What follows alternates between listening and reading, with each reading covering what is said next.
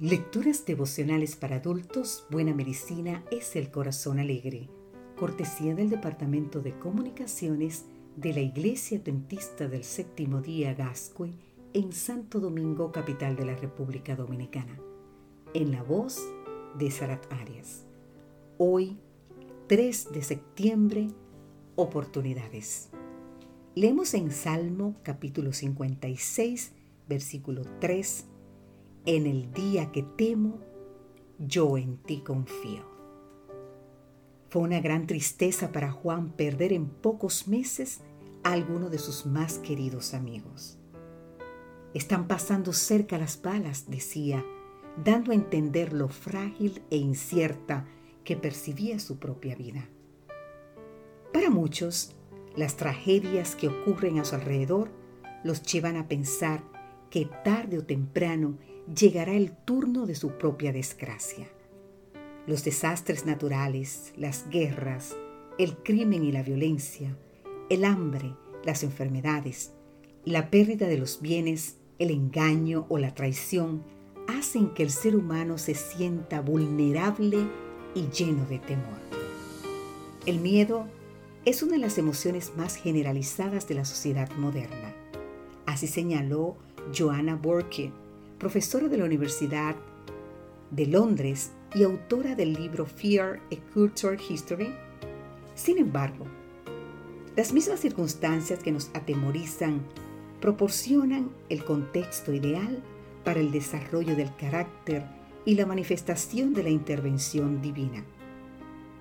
Fue en el horno de fuego donde Sadrach, Mesach y Abednego demostraron al imperio babilónico el valor de la verdadera fe. Fue en un foso rodeado de leones donde Daniel vio a su ángel protector. Fue en medio de la escasez reinante en Sarepta de Sidón donde una pobre viuda fue testigo del tierno cuidado de Dios. Y un gran ejemplo dejó como legado el patriarca Job, cuando en medio de sus sufrimientos siguió creyendo en su redentor. Asimismo, el rey David debió enfrentar muchas dificultades como guerras, traición, amenazas de muerte, problemas familiares y hasta la pérdida de sus hijos. Sin embargo, aprendió que cada una de esas circunstancias representaba una oportunidad. En el día que temo, dijo, yo en ti confío. En otras palabras, en el día que tengo miedo, también tengo la oportunidad de confiar en Dios. La oportunidad de fortalecer el carácter ejercitando la fe y la oportunidad de ver cómo Dios va a actuar en mi favor. ¿Has pensado alguna vez en tu problema de esa manera? Piensa que las tribulaciones producen la paciencia necesaria para la edificación del carácter. Recuerda que Dios es capaz de hacer grandes cosas en favor de los que esperan en Él. Y que Jehová conoce a los que en Él confían. Porque el miedo puede ser visto como una oportunidad.